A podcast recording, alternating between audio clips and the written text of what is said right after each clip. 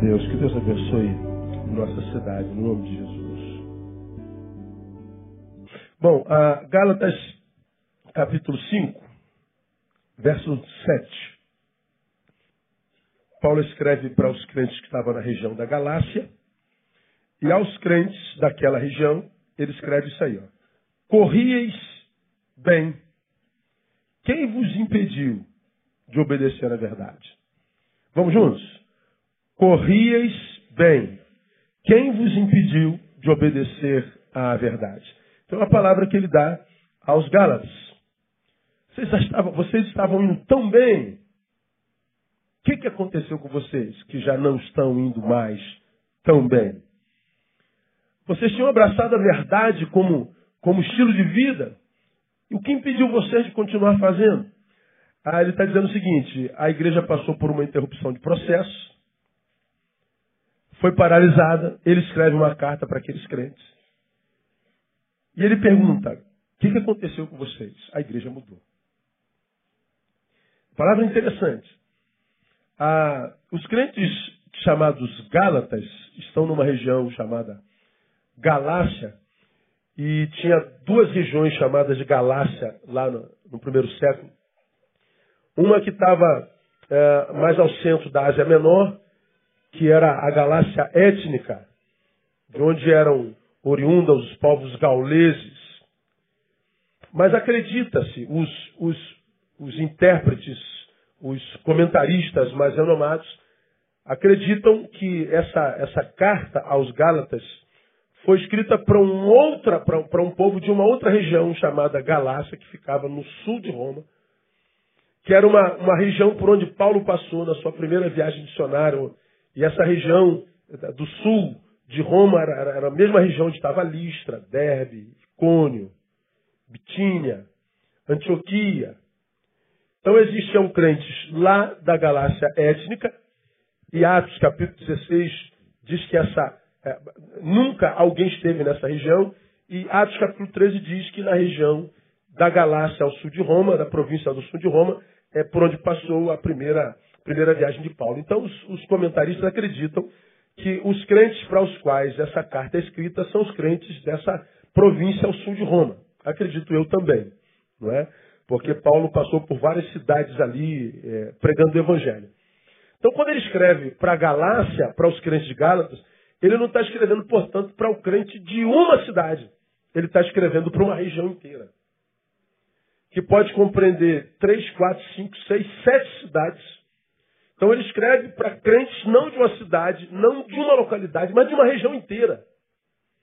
E para os crentes de uma região inteira, ele fala: o que, que aconteceu com vocês? Ele está falando que a igreja daquela região, daquela localidade, daquela província, passou por um arrefecimento espiritual. Uma igreja que via bem, marcando sua geração. É uma igreja de primeiro século, uma igreja que vem, que vem, vem, vem ainda é, é, é, influenciadas influenciada pela voz do Cristo, que havia morrido há 60 anos atrás, 70 anos atrás. Uma igreja plantada por um homem como Paulo, que foi o maior de todos na minha concepção. Ele escreve aos Gálatas e diz: O que, aconteceu com vocês? E por que, que ele escreve isso? Porque a igreja passou por um, por um arrefecimento na, na missão evangelística e, portanto, na influência sobre aquela região. Influência sobre a sua cultura, sobre a sua família, sobre seus valores, sobre a sua economia. Porque é o que o Evangelho vinha fazendo no primeiro século e fez durante o primeiro século todinho, com algumas, algumas lentidões nessa área da galáxia, por causa de algumas razões que a gente vai ver aqui. O Evangelho bombou geral.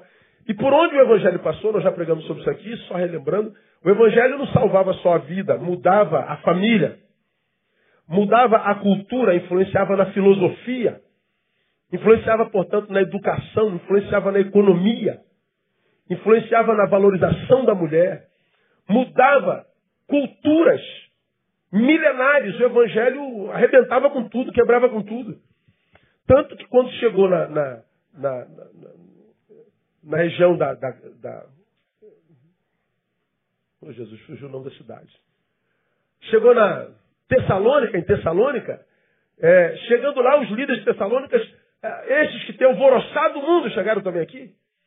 Por quê? Porque o evangelho foi alvoroçando de tal forma os lugares por onde passava, que as, as autoridades firmadas no poder, com medo de perdê-lo, ficavam apavorados. Esses caras estão alvoroçando o mundo. Essa mensagem, essa nova cultura cristã está alvoroçando o mundo. Chegaram também aqui. É, chegaram e vai bombar também.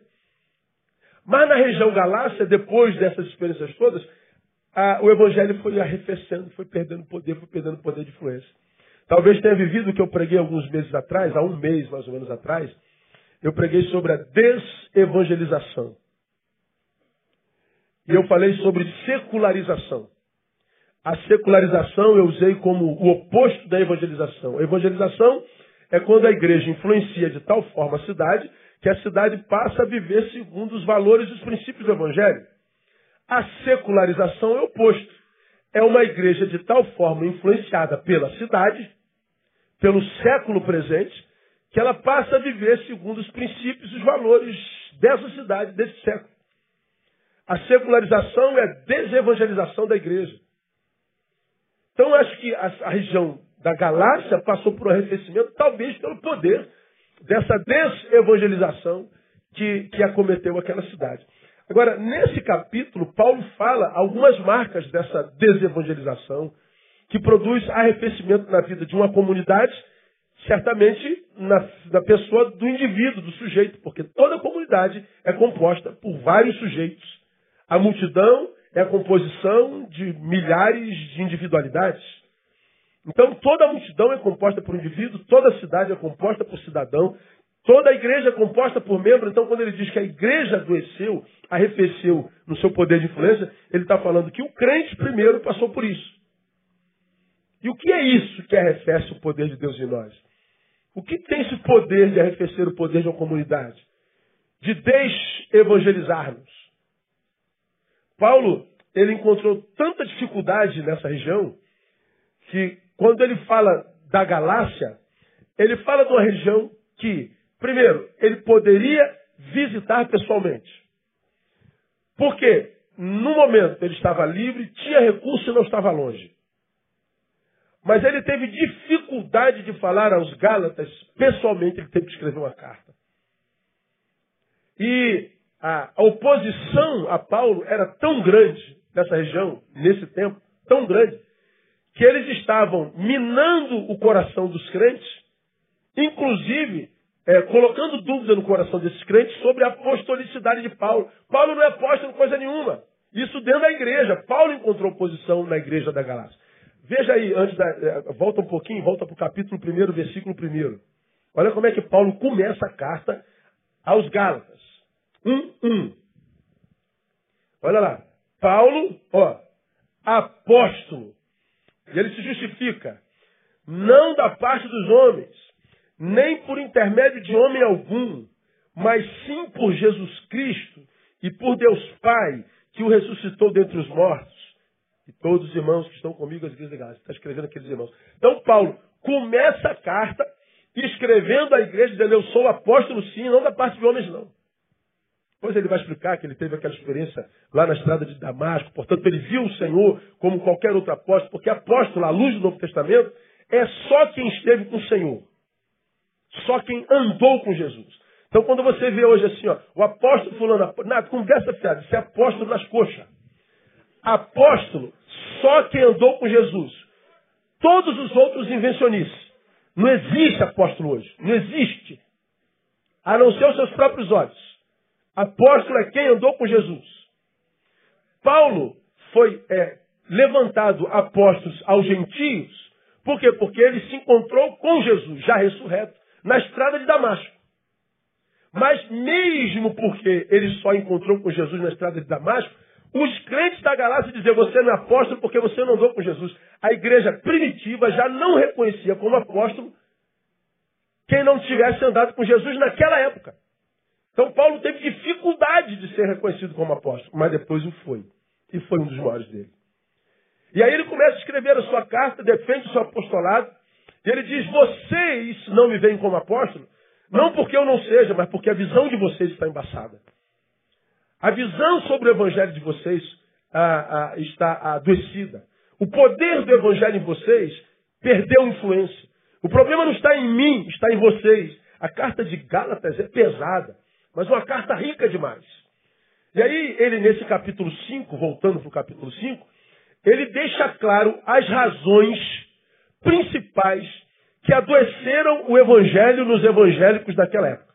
Eu quero mostrar para vocês algumas dessas, dessas, dessas coisas que adoecem o evangelho no evangélico que eu sou, o que adoece o evangelho no evangélico que você é. Eu começo hoje e a gente vai entrar umas duas ou três quartas-feiras de julho para a gente conversar um pouquinho sobre o que atrapalha a nossa carreira cristã. A primeira coisa que Paulo diz que atrapalhou a carreira cristã daquela gente, que adoeceu o evangelho naqueles evangélicos, está aí entre os versículos 1 e 4 do capítulo 5. Ele diz assim, olha lá. Para a liberdade Cristo nos libertou. Aí ele diz, permanecei, pois, firmes, e não vos dobreis novamente a um jugo de escravidão. Eis que eu, Paulo, vos digo que, se vos deixar de circuncidar, Cristo de nada vos aproveitará. E de novo testifico a todo homem que se deixa circuncidar, que está obrigado a guardar toda a lei. Separados estáis de Cristo, vós os que justificais pela lei, da graça decaís. Olha que palavra dura. Por que, que Paulo fala, não vos dobreis de novamente a escravidão ou o jugo da, da, da lei? Para a liberdade nós fomos chamados. Por quê? Alguns cristãos na Galácia, alguns judeus na Galácia se converteram. E o judeu, ele, assim que nasce, ele tem que passar pela circuncisão, preconizada na lei de Moisés. Circuncisão era, era o corte do prepúcio do pênis do menino. Então tem um monte de explicação para circuncisão. Eu não entendo nenhuma delas. Então não vou nem perder tempo. Depois você entra no Google, por que, que tem que cortar o negócio do menino? Eu não sei. Mas tinha que cortar. E isso era questão de honra. Até hoje o judeu é circuncidado. Até hoje. O que, que aconteceu? Alguns judeus se converteram a Cristo. E eles agora, na igreja, quiseram trazer para o cristianismo, para a nova fé, a lei do judaísmo. A lei de Moisés. E eles disseram, vocês que se converteram a Cristo, têm que se circuncidar conforme a circuncisão de Moisés. Paulo se levanta e diz, não. Nós estamos numa nova aliança. Nós não somos judeus. Nós somos gentios. Nós não estamos na herança de Moisés. Paulo foi levantado, você conhece isso, apóstolo aos gentios, não para os judeus. Então, uma nova aliança, um novo tempo. É o tempo da graça.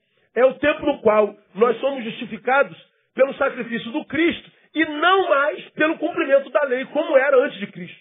Você se lembra disso? Não vai, vai falar sobre isso aqui de novo. Que antes do Cristo, quando ah, o povo cometia pecado, de quando em quando o sumo sacerdote ele tinha que é, sacrificar um animal, ele tinha que levantar um altar, ele tinha que sacrificar um animal, o sangue desse animal é, é, servia como expiação e o clamor do sumo sacerdote para expiar, pagar o pecado do povo. Isso antes do Cristo.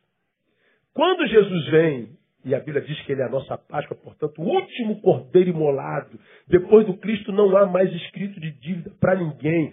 Todos os pecados já foram perdoados nele, não há mais dívida nenhuma diante de Deus, diante do diabo, diante da vida. Nós estamos perdoados, nós estamos livres do sacrifício, nós estamos livres da lei. Nós não somos mais salvos pelo meu sacrifício, pelo meu esforço, eu sou salvo pelo sacrifício de Cristo, pelo sangue do Cordeiro, pelo amor de Jesus Cristo, que é a expressão do Pai para nós.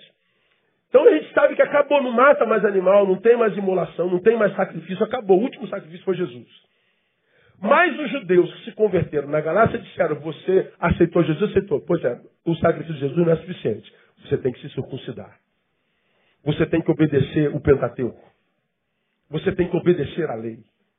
E alguns cristãos, agora novos convertidos, estavam sendo influenciados pelos judeus, que diziam que se eu tenho que obedecer o judaísmo, se eu tenho que me circuncidar, eu estou dizendo que o sacrifício de Jesus não foi suficiente.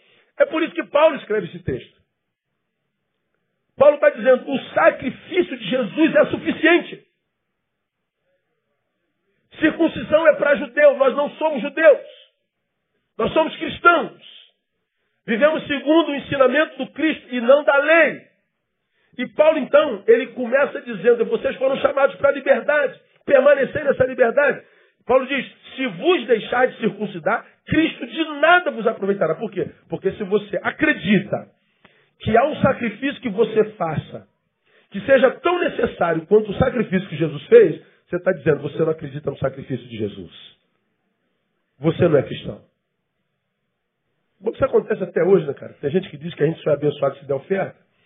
Você acredita que só é abençoado se você subir monte? Você acredita que é abençoado porque você faz jejum? Você acredita que é abençoado porque você faz é, campanha? E só é abençoado se fizer. Só é abençoado se fizer jejum. Você acredita que o que te abençoa é a oração do apóstolo, a oração do pastor? Você acredita que a oração do pastor, do apóstolo, do judão é mais poderosa que a sua oração? Aí a gente fala, ah, essa semana eu vou fazer jejum. Responda com sinceridade. Quando é que o crente faz jejum? Me diga aí. Quando é que o crente faz jejum? Me diga. Me ajude Quando ele quer o quê? Quando ele quer alguma coisa grande. Porque se for um negócio, se for cura de uma gripe, não precisa de jejum, não. A gente olha aqui mesmo. Não. Agora, se for um câncer, ele jejua. Ele faz um sacrifício que ele chama de jejum porque ele está querendo alcançar alguma coisa. Campanha das sete sexta-feiras da, da, vitória. Tu faz sete sexta-feiras e teu filho está morrendo em casa, mas tu vem para a campanha, se quebrar a campanha tem que começar de novo. Então tu vem. Por quê? Porque você acredita que depois da campanha Deus vai te abençoar. O teu sacrifício. Deus vai te abençoar pela quantidade da oferta que você dá, teu sacrifício. Tudo lei. Tudo legalismo. E o pior, a gente faz isso e se sente mais crente. Aí você volta do monte e senta, irmão, já esteve no monte? Não. No monte não. Eu orei no banheiro da minha casa hoje, sério? Não, não, banheiro não tem poder. Poder é o monte. Aí você sacraliza o lugar. Você sacraliza o monte, como se o monte tivesse mais poder do que orar no teu quintal. Mas por que, que a gente gosta dessas, dessas atitudes técnicas? Ah, eu gosto de orar na madrugada. Por que, que você ora na madrugada? Aí alguém diz assim, ah, porque a filha é menor, pastor, o pessoal está dormindo. Ah, de, de dia Deus está muito mais ocupado, né? Deus fica sobrecarregado.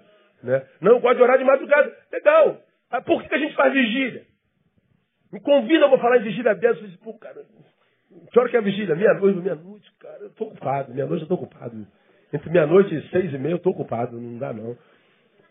Por que que ora três horas da manhã? E não três horas da tarde? Você acha que para Deus faz diferença? Primeiro que Deus não está no Cronos, Deus está no Aion. O tempo dele é diferente. O dia dele não tem 24 horas, o mês não tem 30 dias. Passado e presente e futuro estão diante dele ao mesmo tempo. Muda nada. Só muda aqui, ó, na meu, porque eu sou crono, sou limitado. Mas nós, sem sabermos, sacralizamos o sacrifício. Nós achamos que somos mais crentes porque fazemos jejum, achamos que somos mais crentes porque subimos montes, achamos que somos mais crentes porque estamos na consagração da terça-feira à tarde, achamos que somos mais crentes porque tem mais culto na semana, a gente é mais crente porque a gente está fazendo mais sacrifício. Agora, o sacrifício é quase sempre em função de um bem próprio. É um antropocentrismo, ou seja, o homem no centro, usando uma linguagem evangelical, religiosa, a fim de alcançar uma bênção. É o antropocentrismo egoísta. Aí você fala assim, não, eu não. Eu, outro dia, há bem pouco tempo atrás, eu estava sentado no restaurante, aí chegou a comida. Aí chegou a comida, eu não orei para comer. Ó, oh, meu Deus. Aí acredite, cara, olha você ver o que, que eu encaro. Primeiro que eu sento no restaurante, eu sei que tem um monte de gente me olhando. Onde você passa, tem um monte de gente olhando. Não tem jeito. Aí eu sentei, comi. Aí alguém saiu lá da mesa dele. Acredite. Fala assim, te peguei, pastor. Eu já sabia do que ele estava falando. Aí eu falei assim, pegou de quê, irmão? O senhor não orou para comer. Perguntei para ele, onde está escrito que eu tenho que orar para comer? Não, pastor, não está escrito em lugar nenhum. Pastor, acho que não tem que orar? Tem. Mas você sabe quanto tempo eu passei orando hoje de manhã? Você sabe se eu já agradeci por essa comida de manhã cedo? Você sabe se eu já falei com Deus hoje de manhã? Perguntei para ele quanto tempo da palavra você já orou, já leu hoje. Aí foi murchando. Aí aquele homem ruim dentro de mim fala assim, acaba de crucificar logo, humilha logo, mas eu usei de graça. Entendeu, irmão? É porque você acha que tem horário para orar. Para mim a oração é um estilo de vida. Não há mágica no horário. Todo tempo, o tempo todo. O tempo que você passa por Deus, com Deus, é tempo com Deus em qualquer hora, porque Deus nos dá relógio.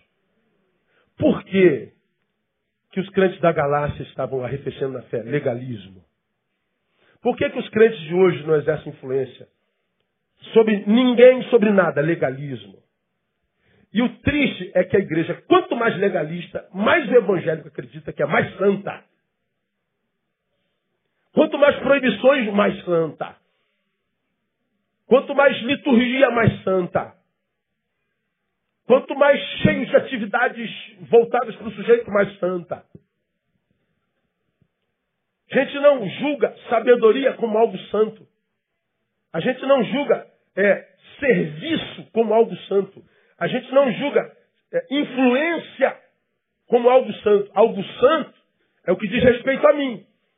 É, são as minhas atividades litúrgicas, que na verdade são atividades litúrgicas a fim de alcançar algum bem. Eu digo que minha fé está crescendo, mas o único beneficiário dessa fé sou eu. Ninguém mais. Ora, se eu vivo uma fé que eu julgo grande, primeiro, se eu julgo grande é porque ela não é nem fé. Como aquele camarada que bate no peito e fala, rapaz, eu gosto de mim porque eu sou um cara muito humilde. Muito, eu sou muito humilde, irmão. Eu acho que eu devia ter uma medalha de humildade. Nunca me deram um prêmio por causa da minha humildade. Eu tinha que ter uma medalha escrita aqui, ó, humilde. É humilde, mas cego, retardado. Né? Então, a, a, aquela ideia que eu, eu, vivo uma santidade porque eu orei agora de manhã, orei agora à tarde, orei à noite. Legal. Orou por quem? E depois que você falou com Deus, você falou com mais alguém nesse dia. Você ministrou graça na vida de alguém. Você falou com Deus três horas nesse dia, legal. Falou cinco minutos com algum necessitado. Emprestou teu ouvido misericordioso para aliviar a dor de alguém. Não. A maioria de nós não faz isso. Por que, que a igreja lá é, arrefeceu na sua influência? Legalismo.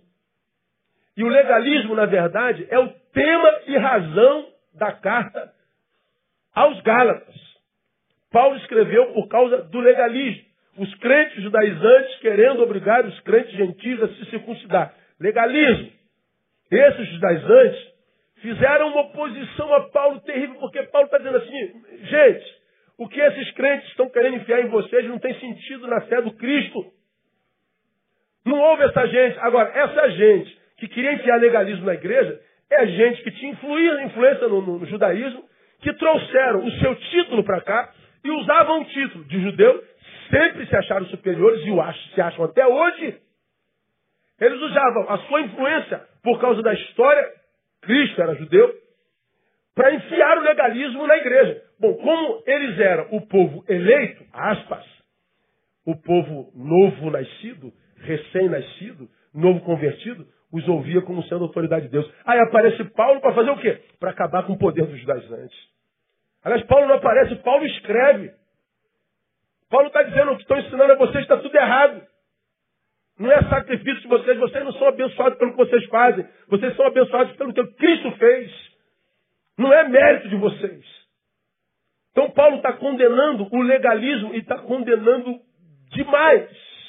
Ah, o problema da igreja sempre foi o crente. E qual crente? O crente legalista. Paulo então descobre que o problema da igreja é o crente e o crente legalista, e ele passa a defender a fé do Cristo e também o seu apostolado, porque o crente legalista não, não, não respeita autoridade nenhuma que confronte a sua autoridade. Como você já me ouviu falar aqui, a graça é a desgraça dos poderosos. Mastiga aí com, com os dentinhos do cérebro. A graça é a desgraça dos poderosos. Por quê? A graça torna todos iguais. Distribui o poder, digamos assim. E o poderoso que o detém há muito tempo, quando descobre que estão rebaixando ao nível de todos, ou elevando a todos ao seu nível, ah, ele se estremece. Só você vê os donos de igreja hoje. Respeito qualquer autoridade que não confronte a minha, porque eu estou nessa igreja há mais tempo. E aí nós vemos as igrejas morrendo em si, dentro em si, sem poder de influência do lado de fora, por causa dos legalistas e tal. Aí Paulo, veja lá, vamos passear um pouquinho nesse texto de, de, de Galas. Paulo faz algumas, algumas assertivas que eu queria compartilhar com vocês nessa nossa introdução. Primeiro, veja aí, 2,16 de Gálatas. 2,16. Olha como é que ele começa. Ele afirma que o homem não é justificado por obra da lei. Olha lá. Sabendo, contudo, que o homem não é justificado por obras da lei, mas sim pela fé em Cristo Jesus. Temos também crido em Cristo Jesus para sermos justificados pela fé em Cristo e não por obras da lei, pois por obras da lei nenhuma carne será justificada. Não é pelo que você faz, não é pelo legalismo. Veja o 5.2. 5.2. Paulo adverte que quem se submeter à circuncisão estará fazendo nula a obra de Cristo. Olha lá. E eis que eu, Paulo, vos digo que se vos deixar de circuncidar, Cristo de nada vos aproveitará. Vocês estão dizendo, o sacrifício de Jesus não foi suficiente. Vamos ao 5,13. Ele fala sobre liberdade verdadeira. Pois, porque vós, irmãos, fostes chamados à liberdade, mas não useis da liberdade para dar ocasião à carne. Antes, pelo amor, servir-vos uns aos outros. Olha o que, Paulo está dizendo aqui. Permita ficar aqui um minutinho com vocês. Por que, que a lei faz sucesso hoje? Por que, que as pessoas gostam de cabresto? Por que, que a maioria dos seres humanos gosta de quem controle? Que alguém diga assim, ó, pode, não pode, está proibido. Não, Deus não quer, não pode, aqui não, não vai, vai, sim, não. Por que, que a gente gosta de gente que nos diga o que fazer? Por que, que o cabresto dá certo? Por que, que igrejas que controlam dá certo? Por que, que pessoas se submetem ao controle alheio? Por que, que pessoas são assim? É simples. Porque é muito mais fácil ser escravo do que ser livre. Que isso, pastor? Que é mais fácil nada. É muito mais difícil. Não, não é não. É, pega aqui, ó, fecha as portas aqui. E o cara fala assim, ó, vocês estão livres para fazer o que quiserem aqui dentro. Lá, do lado de lá, não. Não pode passar por lá. Por lá de lá você não passa. Aí você aqui dentro vive a tua vida. E você sabe que vida você vive. Eu sei que vida eu vivo. Você sabe que tipo de crente você é, eu sei que tipo de crente eu sou. Você me imagina e eu te imagino, mas você se sabe. E eu me sei. Cada um sabe o que é diante de Deus. Por isso a Bíblia diz que cada um dará conta de si mesmo a Deus. Nós sabemos o que somos. Que tipo de crente, que tipo de gente, que tipo de ser, que tipo de ser humano nós somos. Ok? Então, a gente sabe. Mesmo sabendo, nós temos o poder da dissimulação. Se é uma coisa que nós sabemos, é ser dissimulado. Sim ou não? Você está sentado do lado do artista. Você poderia dizer para ele, muito prazer, colega. Nós somos estimulados. Quando você vê esse pessoal apontando o dedo, pecadora, essa saia, esse brinco, essa barbicha, esse jeito, o pecado, eu não posso mandar o pecado. Ó, toda vez que você está de lado alguém está apontando o dedo, você está diante de um hipócrita. Todo, todo acusador é hipócrita tem pecado escondido. Por que, que seu pecado o incomoda demais? Lembra do dele. Ao invés dele se livrar do pecado dele, quer se livrar de você que lembra o dele. Teu, teu marido é legalista? Pecado escondido. Tua mãe é legalista? Pecado escondido. Fuça o passado da tua mãe. Que é isso, pastor? Minha mãe é santa. Você é quem pensa. Toda mãe é santa. Aos olhos do filho, não é não? Pois é. Você não conhece sua mãe. Todo legalista esconde alguma coisa. Desconfie desse pessoal que vive jogando pedra homossexual. homossexual, homossexual, eu sou homossexual, eu sou homossexual. Ah, eu desconfio que só. Você não tem noção. Por como que eu desconfio? Noção. Porque se tu não é, tu vai, pô, brother, essa parada não rola comigo não, eu tô fora. Mas tu vai ficar enchendo o saco. Vai ficar perseguindo. Não rola. Mas tu não vai. Nada, tem pecado. Gente, quem está resolvido não se mete na vida de ninguém. Quem é feliz, adora ver todo mundo feliz. Quem está bem consigo mesmo, sonha ver todo mundo bem consigo mesmo também. Quem tá, achou o seu lugar no mundo, quem se encontrou em Deus, cara, ele não se mete na vida de ninguém. Se se mete é porque alguém falou assim, cara, você pode se meter na minha vida, faz favor, me dá uma opinião. Mesmo assim, ele vai relutar para se meter. Ele se mete se for para ajudar. Agora, está sempre só apontando o dedo? Diz minha igreja. Se você não é minha ovelha, eu não sou isso. Mas você que é membro dessa igreja, toda vez que você estiver aqui nessa igreja, em qualquer outra igreja, no seu trabalho, tiver lá o, o, o Judas apontando o dedo, é você está dizendo hipócrita. Regra sem exceção.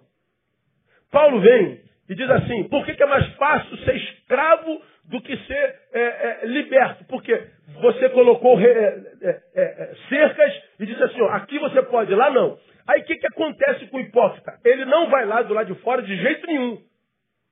Aqui dentro ele não trabalhou nada, continua tarado, continua mentiroso, continua hipócrita, continua um homem congelado, não tem misericórdia por ninguém. Mas disseram, usa um terno. Ele botou um terno. Disse, dá glória a Deus quando o pastor der uma ênfase assim no, no, na palavra, dá glória a Deus. Ah, não, não sai dessa porta. Bom, o cara não saiu da porta. Ele obedeceu tudo que o líder falou ele se convence de que ele é um bom crente. Então, porque eu sou muito bom crente, por que você é muito bom crente, Neil? Nunca saí daquela porta. Eu uso terno. Eu dou glória nas portas daquela ênfase do pastor está pregando lá. Eu venho no jejum às sete. Eu estou no monte às vinte e duas. Então eu fiz tudo o que me mandaram. Ele fez tudo do lado de fora, ainda que não tenha feito absolutamente nada do lado de dentro. Mas como o entendimento foi que eu me torno um excelente discípulo à proporção do que alguém me diz que eu tenho que fazer, e eu faço, então eu sou bom crente. Aí vem Paulo e o Evangelho diz assim, ó, não tem nada a ver com cerca. Você pode ir lá a hora que você quiser. Como assim? Pode. Ó, não preciso usar terno, não. Pode ser calça jeans rasgada. E pode ser de camiseta jeans. Pode, pode, pode. Não, mas isso é, um, isso é uma ofensa para com Deus. Não, Deus, Deus é cego, não vê roupa não, só vê coração. Ah, não precisa fazer jejum também mais não. Mas já que você vai fazer, pega o pão que você não comeu, dá para o necessitado. Aí valeu. Ah, se você não quiser orar de madrugada, você não pode ser meio-dia. Dá no mesmo para Deus. Aí você fala assim, o que, que eu faço então? Tu não faz nada. Tu é. Aí você tem que se encontrar com o que você é. O que, que você é? Aquilo que eu mostrei na gotinha de sabedoria e que não tem nada a ver com o que você faz. Aí tu não suporta ser o que é. O que, que o sujeito faz? Eu vou buscar o que fazer. Porque o que eu faço ameniza a culpa com relação àquilo que eu sou. Está dando para entender, não? Dá, não dá? Dá. Tem gente que chega aqui e fala assim, pastor, o que, que a gente pode fazer aí? Tudo. O que está proibido? Nada. Ah, então me disseram que isso aqui é Babilônia. É. Para os babilônicos. Para os crentes, não. Porque o verdadeiro liberto é aquele que sabe que pode fazer tudo. Mas ele só faz o que convém. O verdadeiro liberto, ele sabe que pode fazer tudo. Não há proibições. Mas ele só faz o que edifica. Mas o que o legalista diz, pastor, se der liberdade para essa gente, pastor, essa gente vai se corromper, pastor. Ué, por que você está respondendo por essa gente? Responda por si, pô. De onde você tirou que essa gente se corrompe? De onde vem essa visão de vida tua? De onde vem essa tua cosmovisão? Vem de dentro. Quando ele fala dessa gente, ela está falando de quem? Me diga. De si mesmo. Pastor, não pode dar morena para esse jovem, não, pastor. Tem que, tem que segurar a rede, pastor. Por quê, pastor? Vou pecar. É verdade, se pecar é porque é pecador mesmo. Mantê-lo aqui comportadinho, que seria hipocrisia. Deixa eles viver a verdade deles.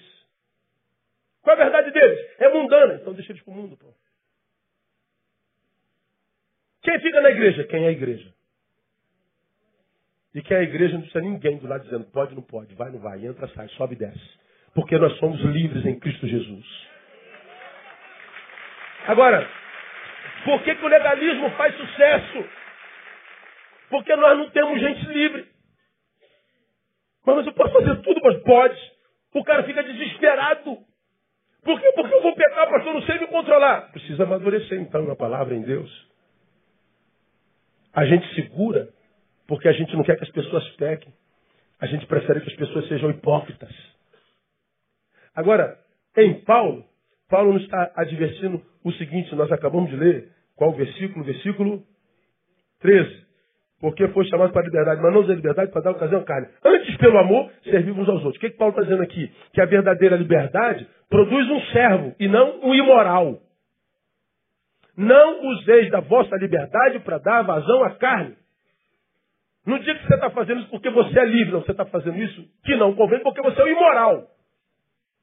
Porque você é um carnal. Não é porque você é livre. Porque você é livre sim para fazer isso, mas também é livre para não fazer. Porque é um discípulo do Cristo verdadeiramente livre, você diz não. Antes, pelo contrário, ao invés de se tornar no imoral, você vai, por amor, se transformar num servo. É o que Paulo está dizendo. A verdadeira liberdade não produz imoralidade, produz serviço. Agora, o que, o legalista prefere ao serviço? Reunião. Culto. Consagração. Liturgia. E é isso que ele acha que é espiritualidade. Aí Paulo está dizendo, meu Deus, o que, que aconteceu com vocês? Vocês estão largando a liberdade para voltar para a liturgia, para voltar para o sacrifício. Acontece toda hora, toda semana. Tem entre vocês alguém que volta para o sacrifício e diz, eu estou é, correndo atrás do meu dom. Deus está me chamando para um plano maior. Que plano maior? Pega o plano onde você esteve, está agora, e pergunta, quando é que você foi mais servo? Nesse plano maior teu ou naquele plano raso que você estava? Porque liberdade produz um servo. Antes, por amor, servivos uns aos outros. Aí nós temos uma geração de litúrgicos que se julgam santos e consagrados porque vem à igreja 20 vezes por semana. Mas não foi ao irmão, ao semelhante, ao necessitado, nenhuma vez nos últimos 10 anos. Se acha crente da peça porque está atrás do teclado no Facebook metendo pau em todo mundo. Mas a vida nunca atraiu uma alma para Jesus Cristo. Ninguém nunca quis ser igual a você. Aí eu, eu fico pensando, como que a pessoa pode se auto-enganar desse jeito? Falta de amor próprio. Amor próprio. Paulo está dizendo que está arrebentando com vocês é o legalismo. Diz mais, olha o versículo 16. Digo, porém, andai pelo Espírito e não a vez de cumprir a cobiça da carne. Paulo está dizendo, a carne é vencida não por legalismo ou proibições, mas pela caminhada no Espírito Santo. Como é que eu venço a minha carne? Meu Deus, eu estou tarado, não posso ver aquela mulher, eu vou me consagrar. Aí tu vai para o jejum. Deus tira aquela mulher da minha cabeça, tira aquela mulher da minha cabeça. Deus tira aquela, não aguenta aquela coxa, não aguenta, não aguenta aquele glúteo. Deus não aguenta, tira aquele glúteo da minha frente. Entendeu? Olha só, aí tu ora para Deus te livrar do glúteo. Mas para tu orar para ser liberto do glúteo, você tem que lembrar do glúteo. Aí o glúteo cresce em você. Aí tu tem que orar mais pelo glúteo. Quanto mais tu ora, mais tu lembra do glúteo. Mais tu lembra do glúteo, mais tu ora. Quanto mais tu ora, mais tarado você fica. Oh Deus, cega os olhos, Deus, cega os olhos do teu servo. Mas é figurado, viu Deus? É cega os olhos. Oh Deus, me ajuda a tirar esse espírito da minha língua. Não é espírito da tua língua. O que está na tua língua é fogo do inferno, viciado. É um órgão inflamado pelo inferno. Como é que eu venço o órgão inflamado pelo inferno? É andando, andando espírito. Não é legalismo, não é liturgia, não é reunião, não é a mão do, do pastor na cabeça. Mas é muito mais fácil a oração do, do apóstolo, que não existe. É muito mais fácil consagração, por quê? Porque lutar contra mim, ver aquela mulher com aquele glúteo passando e não olhar. Ah, Jesus, eu preciso olhar. Não, Deus. Uma luta contra você é muito inglória. Lutar contra a gente é um trabalho cansativo. Por quê? Porque a gente vai lutar contra a gente até morrer. Se meu problema fosse o diabo, eu estava, eu era o homem mais feliz da vida. Porque o diabo não me incomoda em nada. Pensa num cara que não me incomoda em nada. Agora, há um Neil em mim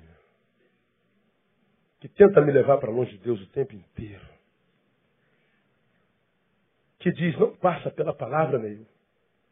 Neil, que oração o quê, Neil? Pô, Neil, Neil, para de palhaçar. Neil, vai curtir tua vida, tu é novo ainda, cara. Tu vai para a igreja hoje de novo, Neil? Vai. Tu, de novo. Ah, Neil, não acredito. Rapaz, esse cara não morre. E eu tenho que estar lutando contra mim o tempo inteiro. E o diabo, de vez em quando, bota um amigo no caminho e diz assim, Neil, vamos. Eu falei, pô, cara, eu estou lutando para nem pensar nisso, tu apareça me convidar para isso. Pelo amor de Deus, tá, tá amarrado, amigo. É, é assim. Há sempre do lado de fora alguém fortalecendo esse ser em mim que quer me levar para longe de Deus. Por isso que a Bíblia diz, negue-se a si mesmo. E quando é que ele diz para a gente negar a, a, a si mesmo? Antes da gente tomar cruz. Já preguei sobre isso aqui. É como se ele fosse aqui, alguém aqui quer me seguir? Eu quero te, eu quero. Não vem não, fica aí. Negue-se a si mesmo. Como quem diz, resolva-se consigo. Descubra tua fraqueza. Descubra o que vai te atrapalhar no caminho. Veja onde estão os teus demônios. Negue-se a si mesmo. Depois você toma a sua cruz. Depois você me segue. Então, até seguir Jesus, eu já trabalhei pra caramba.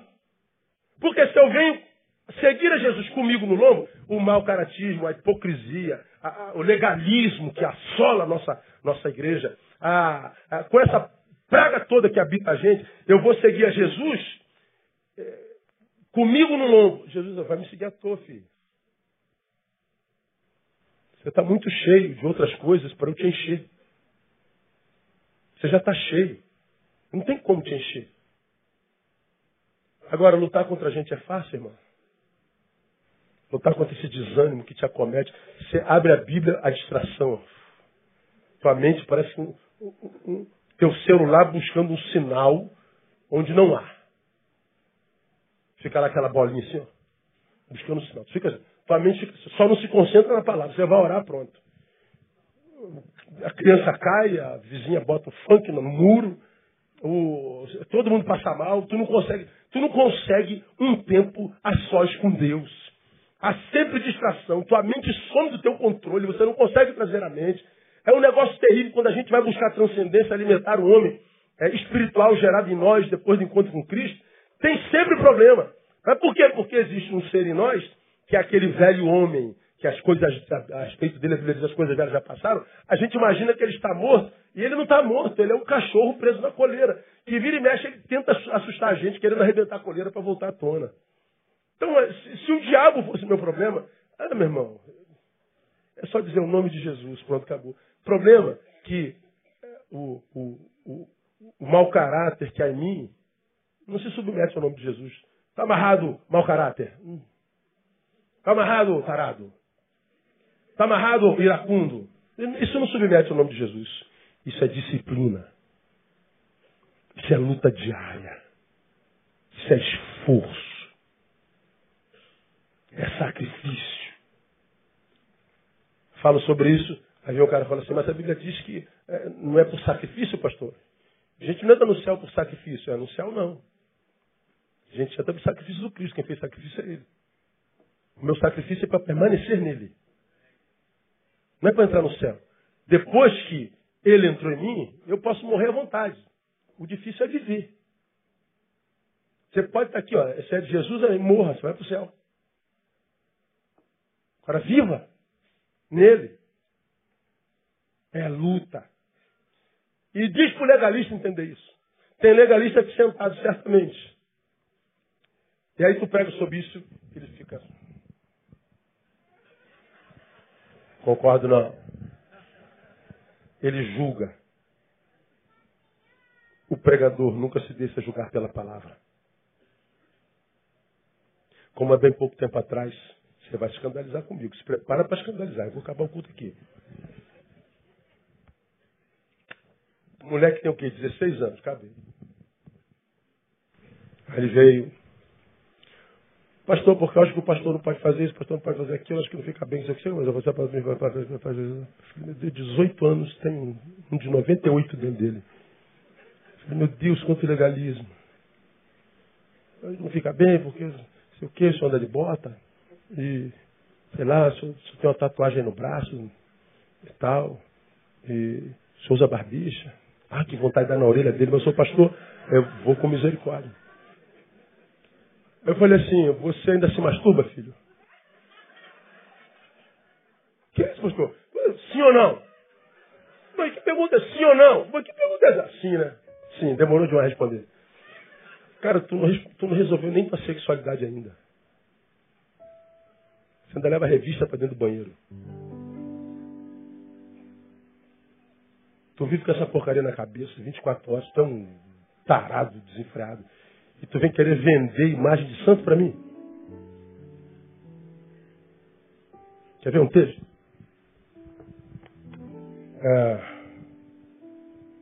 Estava ah, aqui na minha script, não. Só para você que já está escandalizado, ficar logo uma vez e não voltar mais.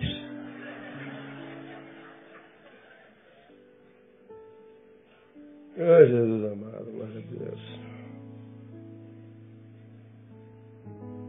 nesse mesmo livro, viu?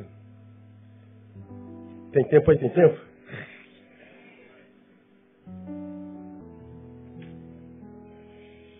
Eu não achei não. Lembra Isaías?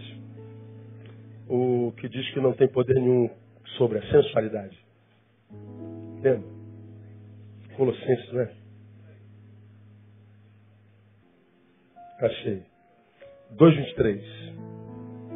Eu vou falar sobre isso lá na frente.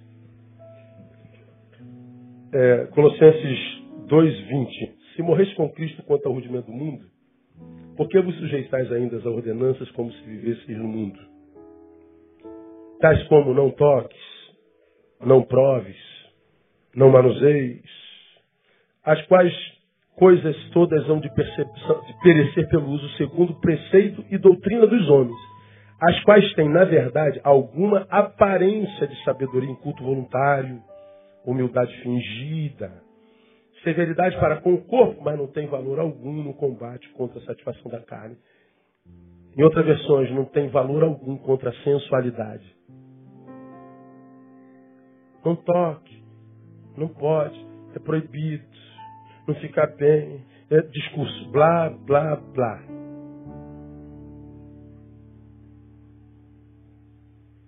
tem, na verdade, alguma aparência de sabedoria em culto voluntário, algum sacrifício, humildade fingida, severidade para com o corpo. Não tem valor nenhum contra aquilo que acontece dentro. Você está com o corpo todinho, você está com esse discurso hipersanto, mas dentro de você o que é podridão. Que há é morte. Não há pensamentos do Espírito, não há frutos do Espírito numa, numa, numa nuança do espírito, não tem poder nenhum contra a carne, contra a sensualidade. Aí o que, que esse cara faz? Ele vira religioso. Não sai na porta, bota o terno, minha língua é varão, varoa, só no óleo, só no fogo, só vitória. Isso não é de Deus, aquilo não é de Deus, não é de Deus, de Deus, olha como é que ele é santo. Conversa fiada. Porque a, se você, minha igreja, viver nessa hipocrisia, você nunca vai perceber o poder do Cristo no peito. Você não vai experimentar o que a Bíblia chama de a paz de Deus, que excede todo entendimento. Guarda, guarda mente, razão e guarda coração, emoção. Essa paz que a, a filosofia não pode explicar, que a teologia não pode explicar, que a sociologia não pode explicar, não agia no mundo que pode explicar essa paz, porque ela não se explica, ela se vive. Portanto, quem a vive também não tem como explicar. Só vivendo. É experiencial. Agora, o religioso, nunca. E a prova disso é que ele vive tirando a paz de todo mundo. Porque quem é santo, mesmo diante do pecado, ele acha misericórdia. O cara está todo errado às vezes faz só para te Fizia mesmo. E aí, o que você achou, Neu? Hum, beleza, tudo bem, cara. Tu concorda com isso? Não, não concordo não, mas respeito. Aí amanhã ele vai perguntar de novo tua opinião, e tu fala com amor de novo, depois ele, daqui a pouco virou amigo, aí tu senta o sarrafo nele, já virou amigo. Tu ganha o cara para Jesus. Agora o religioso não, não, não, pecador. Crente careca não pode ser coisa do capeta. Crente barbudo não pode um desse. Barbudo e careca não pode, não pode. Aí que piorou tudo.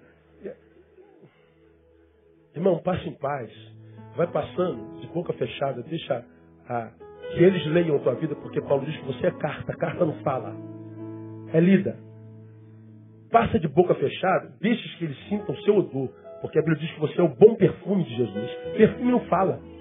Perfume exala. Cala a boca.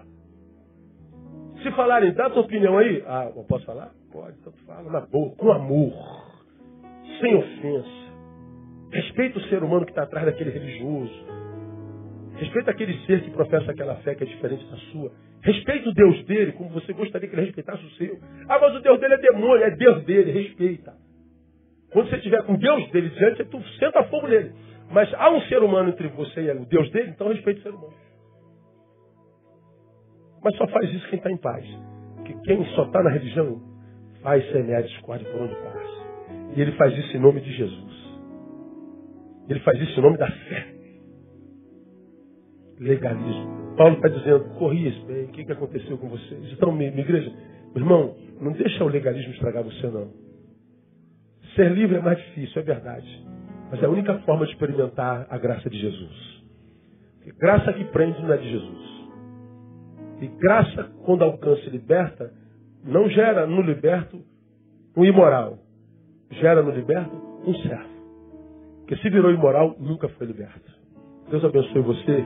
Até quarta, se Deus quiser. Vamos ficar de pé?